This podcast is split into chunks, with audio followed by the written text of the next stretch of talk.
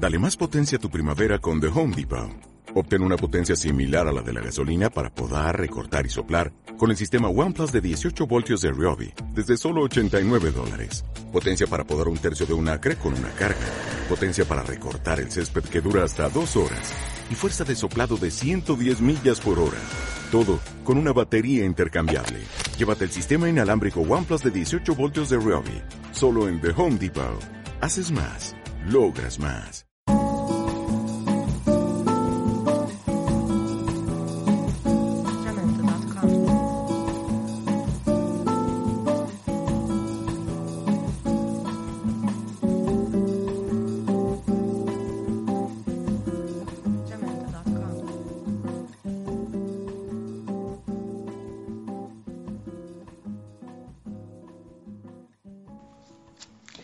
Hola, bienvenidos a Espejo de Letras. Hoy volvemos a estar eh, a través del teléfono. Hola Susana y hola Eugenia.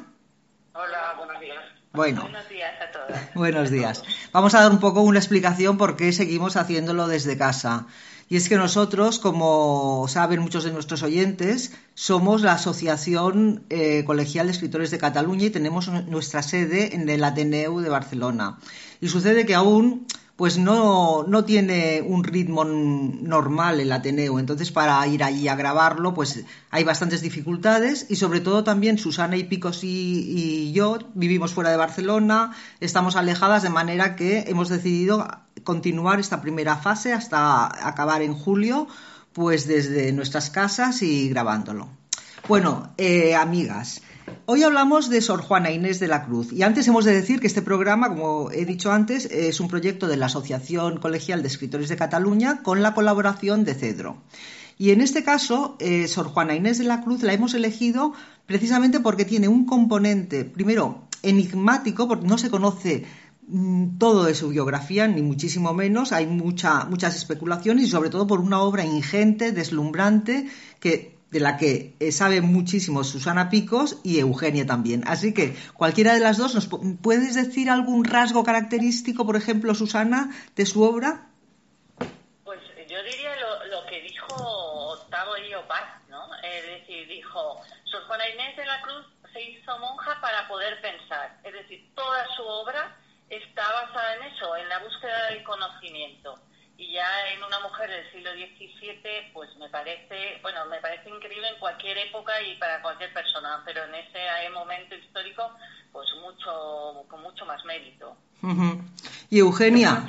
Yo creo, que, es la gran representante de la poesía del barroco hispano, pero también, o sea, una maestra del lenguaje, como no había otra en, en su momento, y, después, y además, eh, te una cierta tradición cultural renacentista que la hacía súper original. O sea, ella tiene em, un, lenguaje particular y precisamente su conocimiento tan intenso de, la, lengua le hace que pueda saltarse todas las reglas sintácticas, em, el léxico, la métrica en su poesía y, arriesga como nadie y sin embargo logra la, obra que logra, que es descomunal yo creo que lo que le hace tan, tan, tan diferente es precisamente esto. Eh, es que sus conocimientos llegaron mucho más lejos que nadie en su momento eh, y, que, fue capaz de arriesgar. El problema es que todo esto se truncó cuando le hicieron la vida imposible. Esto quizá hablarás tú de ello, eh, Marga, no sé. Sí, bueno, la cuestión es que podemos un poco situarla en el contexto. Esta mujer es, por lo que se sabe, es hija de un militar español que después regresó a, regresó a España, se quedó ella con la madre, que era analfabeta, la madre volvió, tuvo otra relación, ella tuvo creo que tres medio hermanos y se formó en un ambiente muy mezclado, de criollos, de, indígenas y sobre todo con un amor a, las letras que ya descollaba, dice, dice una de sus biógrafas, que es Margot Glantz, una, profesora mexicana y también escritora, que era realmente pues una niña muy talentosa o una niña prodigio, porque hacia los tres o cuatro años ya leía y tuvo la suerte de estar en contacto con el abuelo materno que tenía, por lo visto, una buena biblioteca y allí pudo desarrollar pues esa, esa capacidad literaria, que tenía. Y otra de las cosas que llama la atención de esta mujer, porque claro, tú muy bien lo has dicho, Susana, o sea, estamos pensando que, pensemos que esta mujer nació en 1648 en un virreinato, una colonia española entonces, y que la, el acceso de las mujeres a la cultura y más en su caso, que tampoco procedía de una, de una clase aristocrática, pues era muy difícil. Era nulo, era nulo prácticamente, sí, sí, era nulo. Eh, era, bueno, esta Nueva España eh, es muy, muy machista eh, y ella tuvo la, la suerte de, de, crecer esto en, en, un medio en el que había, pues mira, una biblioteca en casa del abuelo. Mm. Pero si no, eh, analfabetas todas. Es que fue fuerte, sí. O sea, el momento histórico fatal. Sí, sí. Para, que se diera una figura eh, intelectual de, de, la intensidad y de la categoría de, de Sor Juana. Sea, realmente extraordinario. Sí, y al mismo tiempo, fíjate, eh, Susana, Sabemos que ella mm, va a México, a la capital de México, hacia lo muy joven, en la, primera adolescencia, para poder estudiar, porque ya destacaba tantísimo que, gracias a la intervención de sus maestras y de la gente que conocían y que estaba, digamos, en un mundo más, más culto, pues va allí a estudiar, no puede prácticamente acceder a otros estudios superiores, o sea que también podemos decir que es una mujer autodidacta. llegaron lejos en esta época eran todas autodidactas realmente, ¿eh? porque, porque ni una, claro, ni una. Yo creo que por eso ella entra en, la iglesia, ¿no? Es, es, una manera de poder seguir formándose, no tener que casarse y supeditarse a lo mejor a las normas de aquella época de, pues bueno, de que ya te anulabas como persona y, claro, es que ella a los ocho años ya publica su primera loa. Es decir, es una mujer realmente que tiene un talento muy notable. ¿no? Decir, aparte de su empeño en aprender, es que ella ya tenía, es una persona que sobresalía, tenía unas características sobresalientes. Y, y entonces, eh, en esa fase, antes de, ser religiosa, porque hay una, una de las cosas que más equívocos causa, sobre todo en personas que no no han eh, profundizado en, la literatura y en la poesía. Y claro, pues Sor Juana Inés creen que, eh, que, escribió una, una, que su obra es religiosa y realmente su obra tiene un contenido amoroso, erótico, ¿ves? totalmente, digamos, bueno, forma parte del barroco español, ¿no? Con ese, ese, deslumbrante conocimiento del lenguaje, que toca temas que tienen mucho de sensualidad, que no de sexualidad.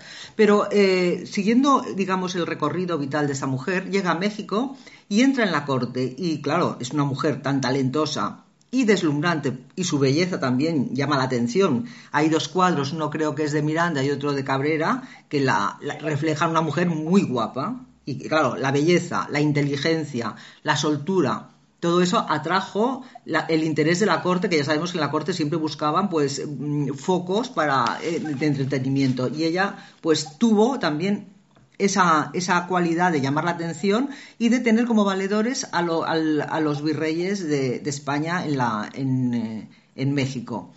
Y gracias a eso, pues empezó a desarrollar también, o sea, siguió desarrollando. Pensemos que tres cuartas partes de su producción creo que es por encargo, pues componía villancicos, romances, en fin, todo lo que, todo lo que le encargaban y lo hacía, claro, pues, pues, pues con unas dotes excepcionales. Pero a los 19 años entra, que eso también es una cosa muy enigmática, porque ella estaba muy bien en, la corte y, podía desarrollar su trabajo, pero entra en el convento de las Carmelitas. ¿Por qué, por qué creéis vosotras que, deja esa actividad, digamos, más social y cortesana y entra en un convento que muy rígido también de, en, sus costumbres? Se ha, especulado mucho, se ha especulado mucho. Eh, ni siquiera Octavio Paz, que es la persona que más ha profundizado en la obra de ella, mm. porque Octavio Paz pasó años estudiando a Sor Juana y realmente en, su libro en su libro este de, la, de, las trampas de la fe es impresionante impresionante el, el, ensayo el tratado sobre toda la obra de Sor Juana que hace es absolutamente impresionante eh, ni siquiera él está 100% seguro pero bueno él dice lo que lo que se ha dicho no pues unos que era porque no sexualmente no estaba muy interesada en casarse eh, porque probablemente por tendencias también quizá homosexuales, no se sabe, y otros dicen que porque era tan difícil en una mujer en la sociedad eh, ponerse a ser filósofa, o sea, entrar en el mundo este de la filosofía y de la literatura, que decidió que desde un convento le era más fácil. No lo sé. Sí. Eh, bueno, la cuestión es que ella, sí, la cuestión es que ella cuando pasa un tiempo eh, con las carmelitas, claro, el régimen era súper severo y ella no podía desarrollar su, su, vocación de escritora y sobre todo sabia, yo diría sabia, porque luego leeré una parte de, su, de una descripción que hace de sí misma y está claro que a esta mujer le interesaba todo, desde las matemáticas, la música, la, literatura. Y pasa al convento, al convento de las Jerónimas, o profesa en el convento de las, de las Jerónimas, y se sabe que allí pues dispone de dos salas, tiene cuatro mil eh, una biblioteca de 4.000 volúmenes, que es importante en esa época, y puede incluso recibir visitas, en fin, tiene una vida social dentro de ese convento. Bueno, es que, es que eh, Sor Juana Inés de la Cruz consiguió algo que es muy difícil, es decir, Sor se hizo famosa en su mm. época eh, y, la consultaban intelectuales, la corte la reclamaba sus obras y consiguió publicar no solamente en las Américas, sino también en España, y se reeditaron sus obras. Quiere decir que en los dos lados del océano se publicaban las obras de Sor Juana Inés de la Cruz.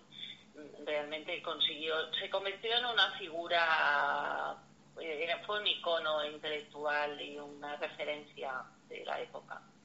Lo curioso es que después, en el siglo XVIII y XIX, pues cayó en desgracia y se, y se infravaloró su obra. Y hasta el 2020 no ha sido no ha habido un movimiento de recuperación de su figura y de su obra. Eh, fue Amado Nervo el primero que se preocupó de, de, hacer un esfuerzo por ponerla en su sitio, porque en su libro Juana de Asbaje le da un enorme reconocimiento como la gran poeta del siglo XVII. Eh, eh, inexplicablemente menospreciada y poco entendida. Lo que pasa que luego Octavio Paz, que profundiza aún mucho más, es el que dice no, no, estuvo menospreciada por el público, sino que la, Iglesia la estuvo presionando porque no les gustaba nada a los altos cargos de la Iglesia eh, que una mujer estuviera transgrediendo todas las, todas las normas del, bueno, tanto de ellos como de la sociedad en general, ¿no? o sea, que más que haber caído en, eh, en bueno, menospreciada y poco entendida por la gente, no, es es, expresamente vilipendiada. Sí. Y podríamos hablar un poco después, eh, Susana, escucharemos tu audio, porque hablas en ese audio de las influencias literarias que tuvo eh, Sor Juana Inés de la Cruz.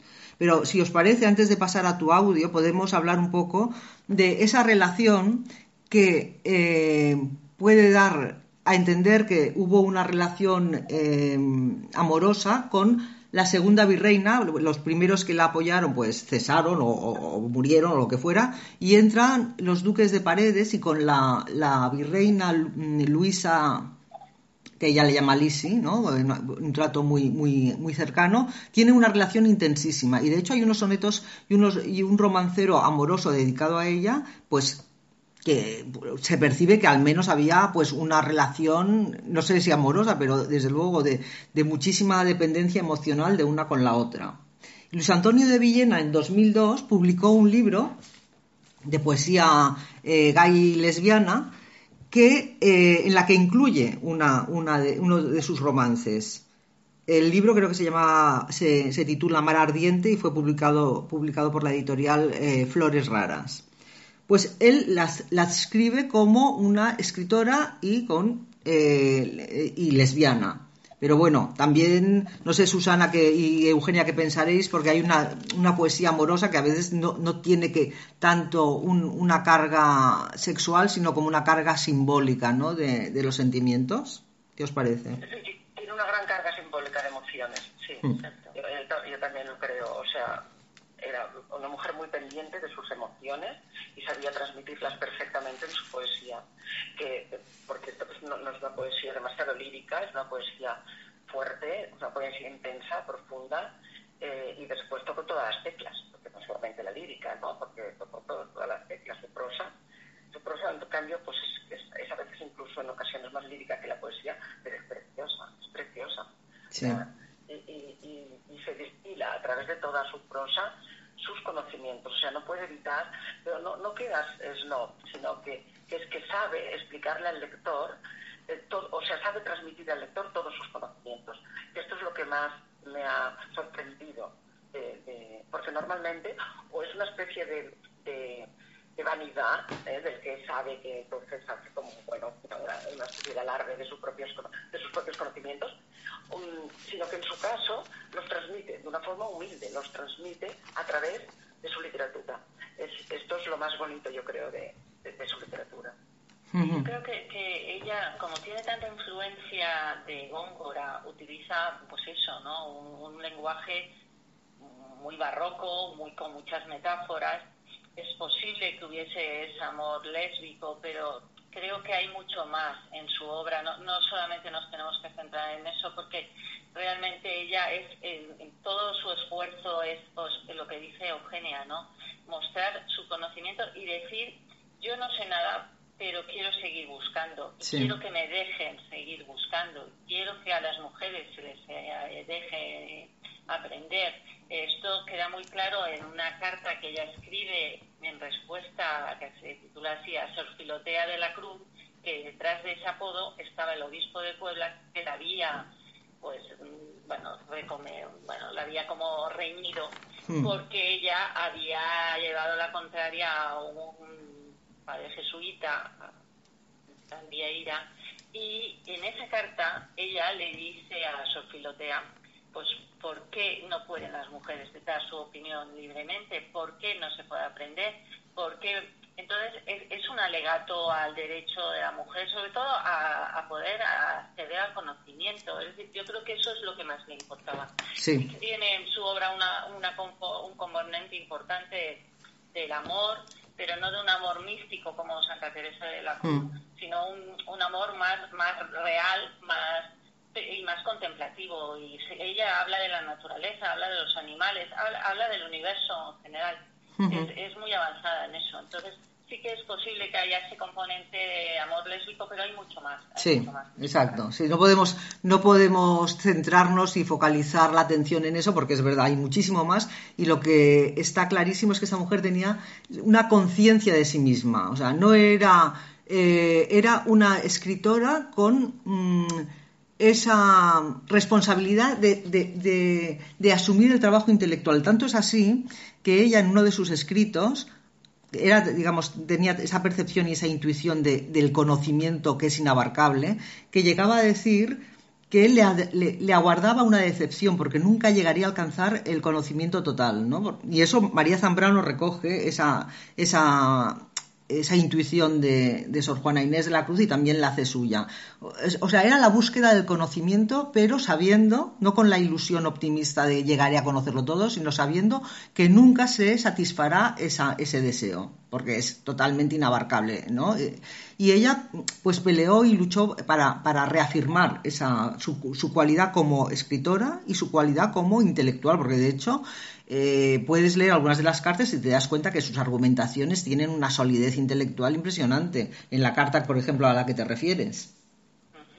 Hmm. Bueno, yo antes de que se me olvide, también quería mencionar, eh, por si eh, quien pueda comprarse pues sus libros, su lírica, de leer lo, que me sorprendió mucho, donde se ve esta, esta, esta enorme em, conocimiento de la lengua, mm. es en los romances de Casídagos, mm. eh, que los esdrújulos, no sé si los habéis leído, pero es impresionante lo que hace con, con, con, una, con unos, un poema, un poema, todo en esdrújulas, larguísimo, eh, impresionante, absolutamente impresionante.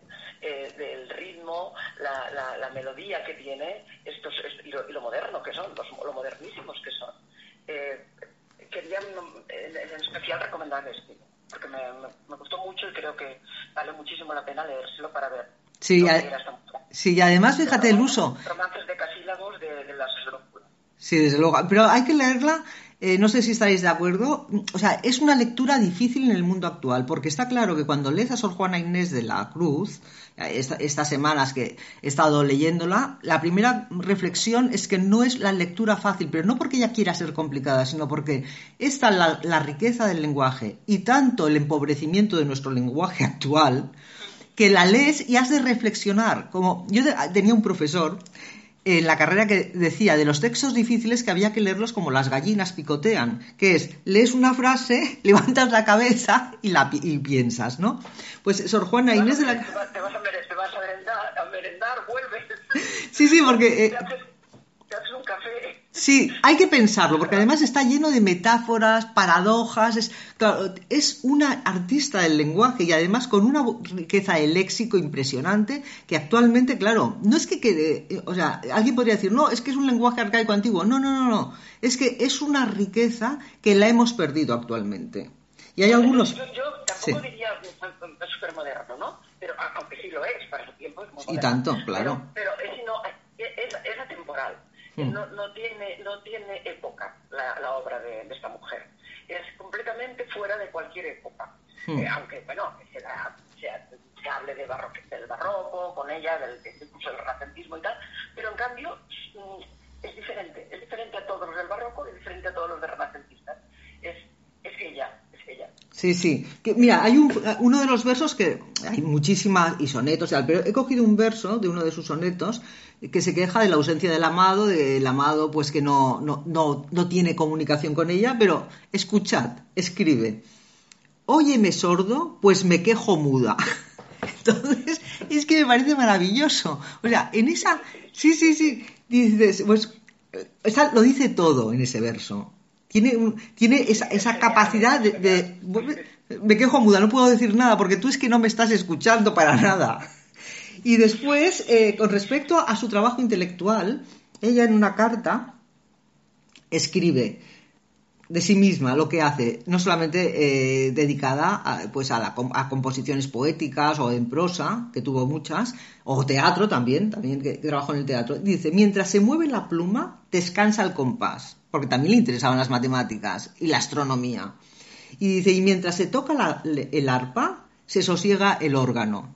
O sea, era una mujer total, o sea, que tenía una, una, una variedad de intereses y además muy habilidosa en esos intereses, porque de hecho a su amiga, eh, la virreina Luisa, de la condesa de Paredes, le escribe un tratado musical porque la otra le, le dice que le, que le, explique porque ella es muy lerda en la, eh, en la, cosa musical y le escribe un tratado musical. Bueno, es, es, es, precisamente, es precisamente a ella, a la misma, a la misma persona, la condesa de Paredes, que le, dedica estos verbos, eh, estos, estos romances decasílabos con, con esdrújulas que son geniales, que son geniales. ¿Puedes leer alguna? ¿Puedes leer algo? ¿Lo tienes ahí delante? ¿Puedes leer alguna cosa? Lo tengo, lo tengo, lo tengo aquí delante. Lámina sirva al cielo, al retrato, lícida de tu angélica forma, cálamos forma el sol de sus luces, sílabas las estrellas compongan, cárceles tu madeja fabrica, lo que sutilmente forma, vínculos de dorados ofires, tíbares de prisiones gustosas, Hécate no triforme más llena, pródiga de candores asoma, trémula no en su frente se oculta, fúlgida su, su esplendor desemboza. Eh, todo, todo, conocido, sí. todo el principio de cada uno de los versos es una esdrújula, que mira que es difícil y te dicen, a ver, dime tres esdrújulas, te pasas un rato pensando. Y tanto, pues sí. Esta mujer hizo 300, yo creo que todas las que están en, el, en la lengua castellana, esdrújulas, hizo con ello un poema, un sí. poema largo y maravilloso, maravilloso. Pues fíjate, hablando del empobrecimiento del lenguaje, eh, me explicaba una profesora de, de literatura, de la, creo que era de la Autónoma, que una vez pues empezó con estos dos versos eh, de, una, de, una, de uno de los sonetos esdrújulos, empezó la clase sin decir quién era y entonces dijo, bueno, a ver qué se os ocurre de tal. Y no sé exactamente qué versos serían, pero pongamos los que tú has eh, leído ahora. Y entonces se levanta un alumno y dice, sí, la gallina. Dice, ¿cómo que la gallina? Dice, ah, pero no era un acertijo. O sea...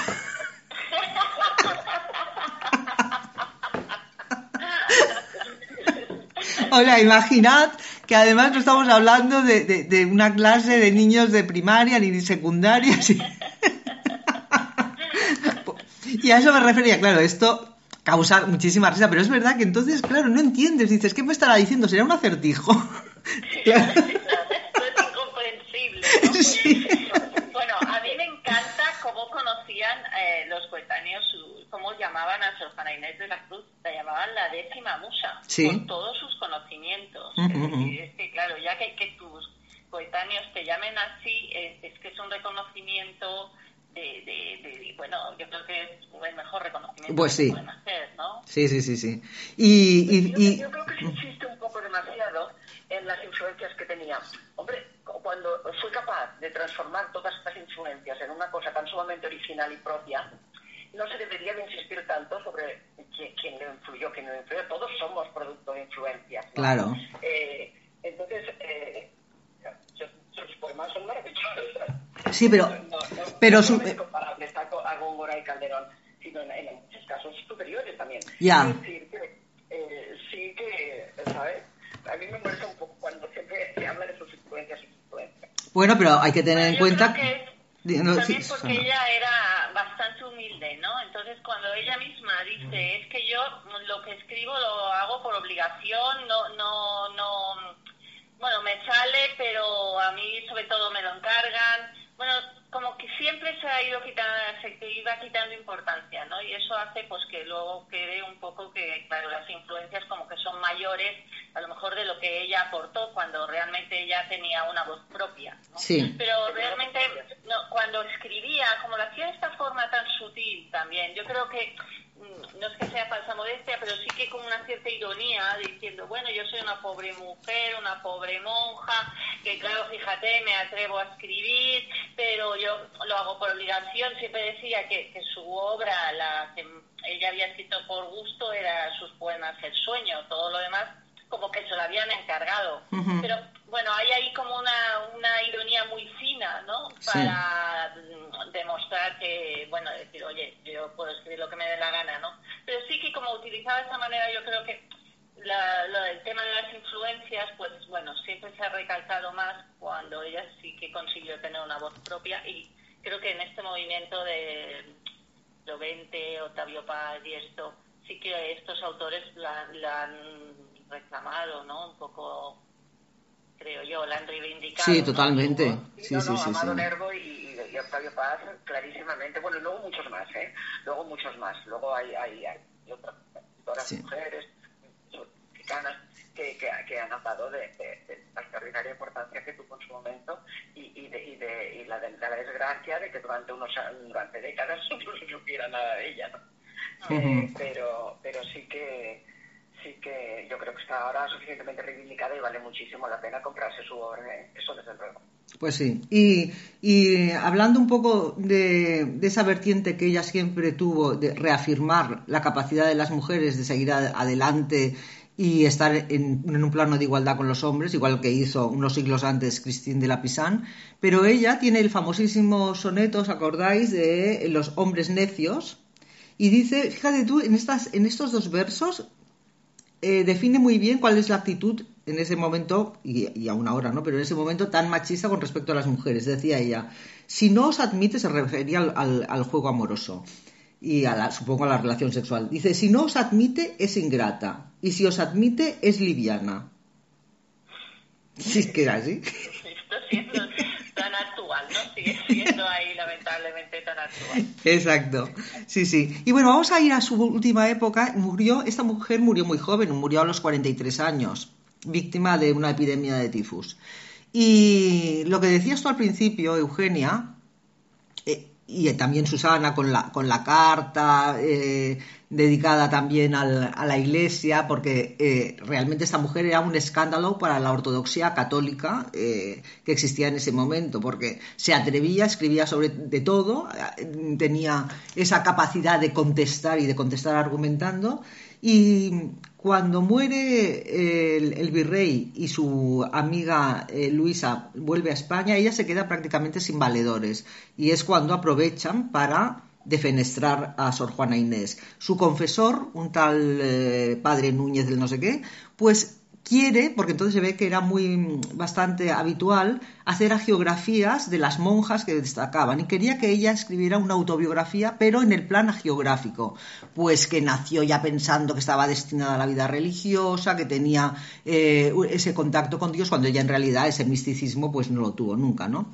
Pero sí que es verdad que se, estableció una, un ostracismo hacia ella que la perjudicó muchísimo. Y hay gente hay algunas opiniones que dicen que ella dejó de escribir y de cultivar la vida intelectual por una fe religiosa y una devoción y realmente de lo que se sabe es totalmente falso esto. Eh, se sabe que el arzobispo, sí, se sabe que el arzobispo. Le quiero la vida tan imposible, tan imposible. Sí. Eh, a ver, que, a ver, una, una, situación parecida en España hubiera sido la Inquisición, por ejemplo, hubiera sido casi quemarla como una bruja, ¿eh? O sea, eh, realmente fue el rechazo a la iglesia fue tremendo. Lo que mm. pasa es que yo creo que mm, el hecho de que fuera mexicana, en México, he vivido dos años allá, mm. y, hay una cosa que, está muy, muy, muy internalizada en, en, el imaginario mexicano, eh, y es una especie de, orgullo de, lo mexicano por encima de, de cualquier de cualquier otro ismo, ¿no? De o del machismo o de, o de, cualquier otra ideología.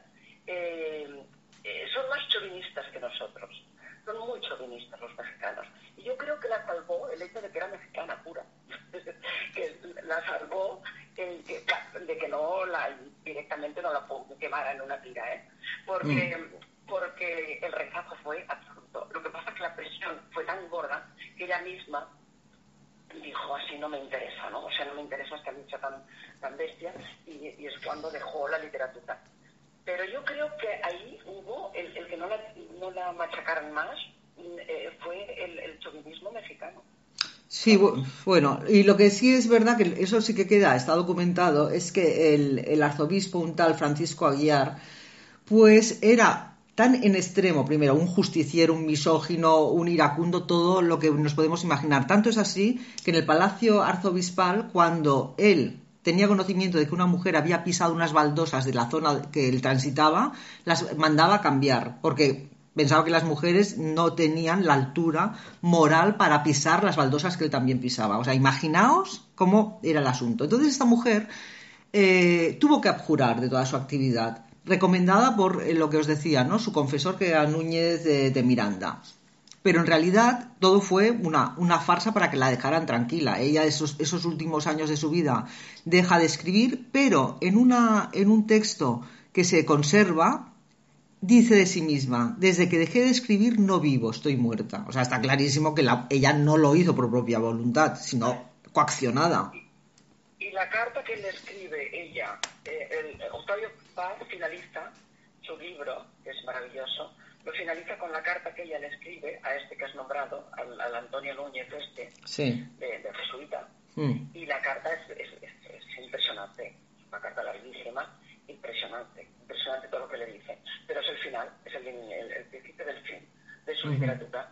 Eh, eh, un poco como la despedida ya. Eh, realmente la persecución que sufrió tremenda. Sí.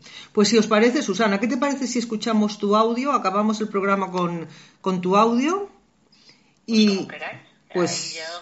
total libertad, encantada de que lo escuchemos. Muy bien. Y, bueno, yo creo que, que, sí que entre las tres hemos dado una imagen bastante interesante de Sor Juana Inés de la Cruz, pues que la gente se acerca a su figura y a su obra, porque realmente es una mujer que, que, que marcó bueno, que, ha entrado en la historia de la literatura con mucho con méritos propios. Desde luego.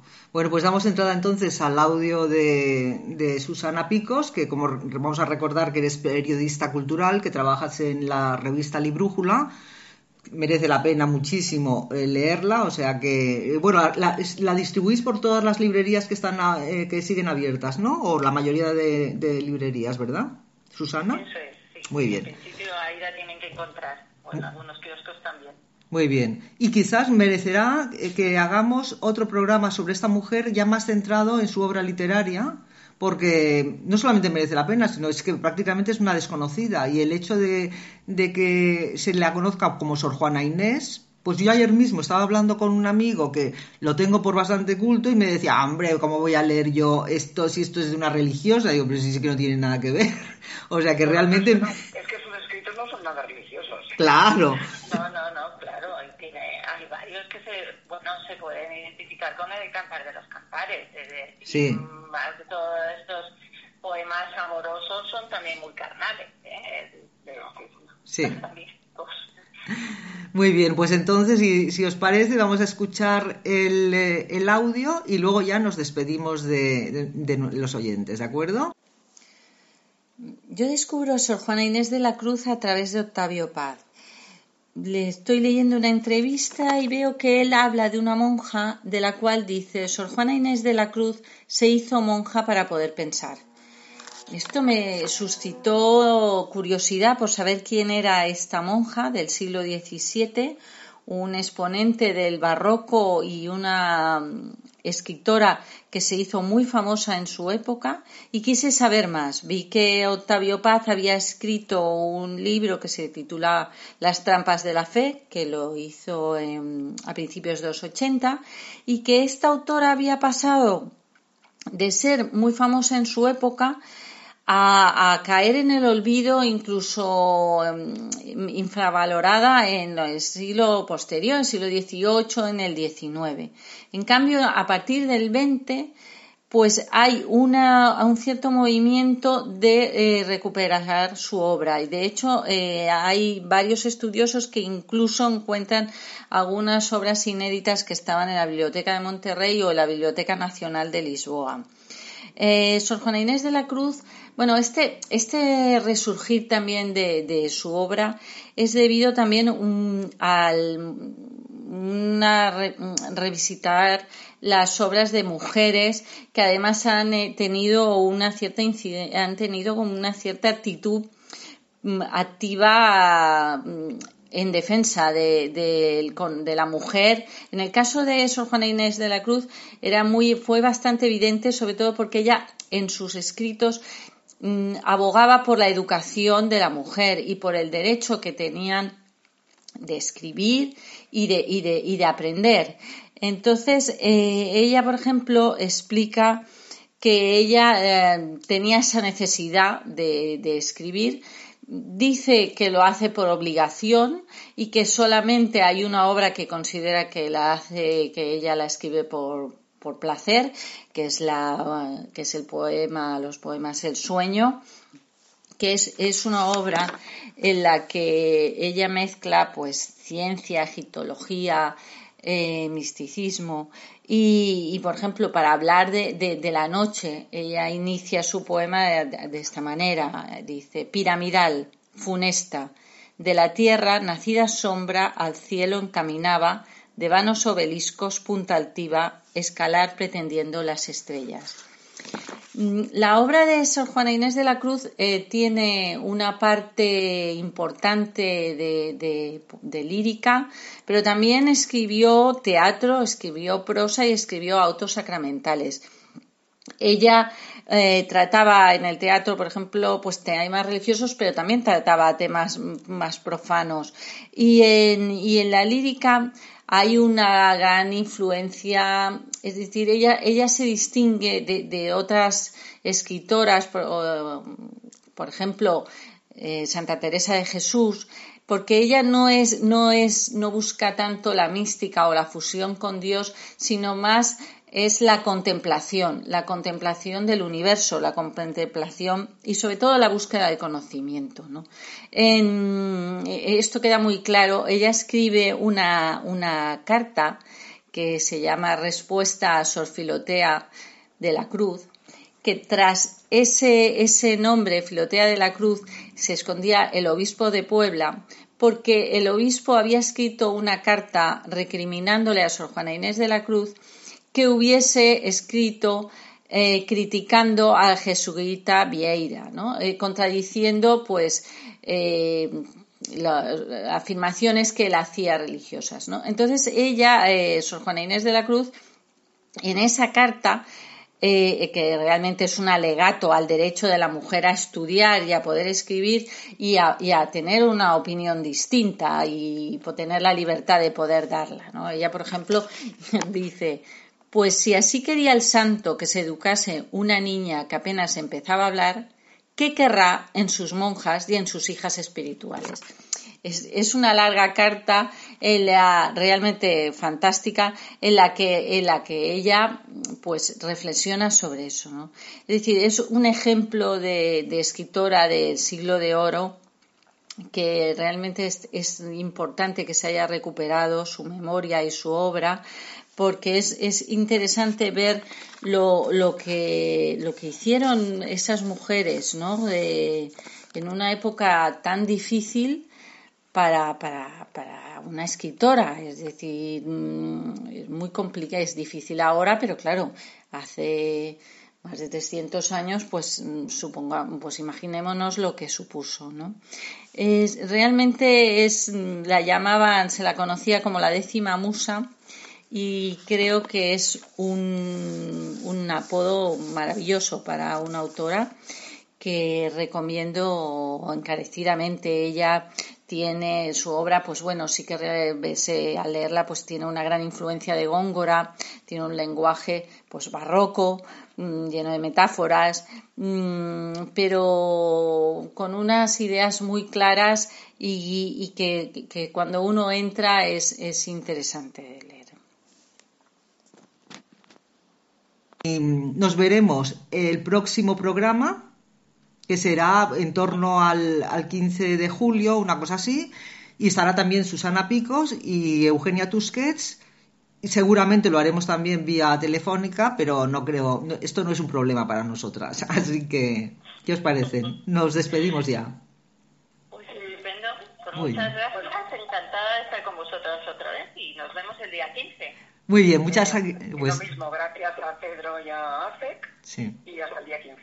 Hasta el día 15, un beso muy fuerte para todas y un abrazo para nuestros oyentes. Hasta luego.